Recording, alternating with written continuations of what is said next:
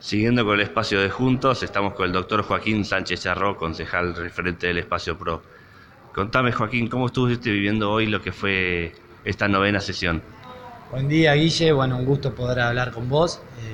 Creo que, que ha sido una buena sesión para nosotros, sobre todo porque se han trabajado y se han debatido proyectos que, venimos planteando desde hace rato y que por suerte han salido aprobados en el Consejo Deliberante. Obviamente ahora es responsabilidad del Departamento Ejecutivo llevarlos a la práctica. Esperemos que lo hagan porque son prioridades que, tiene la gente y que hace mucho tiempo que están sin respuesta.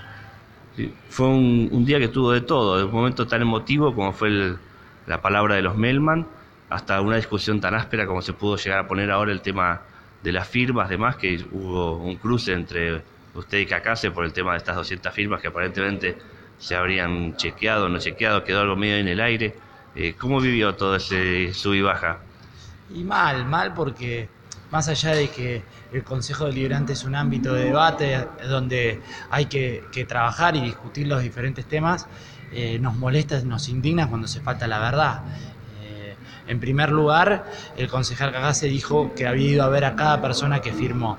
Digo, ¿cómo fueron a, ver esas personas? ¿Qué fueron a buscar el expediente y con esa información fueron a buscar a, los vecinos? Digo, si eso no es de alguna manera ejercer cierto poder o influencia sobre la gente, ¿qué es? Y después, en segundo lugar, es que faltan a la verdad. Hay una nota periodística donde una autoridad municipal dice que esas turbinas se iban a traer a la ciudad de Miramar.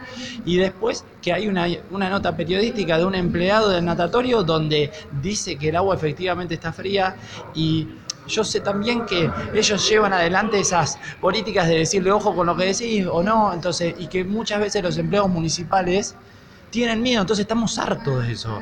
Estamos hartos de eso y no lo denunciamos para no seguir perjudicando al empleado municipal que hace 20 años se tiene que bancar estos aprietes. Sí, y ni siquiera estamos en campaña. Doctor, muchas gracias por su tiempo. Lo, lo libero porque ya está comenzando. No, a vos, Guille, bueno, un gusto.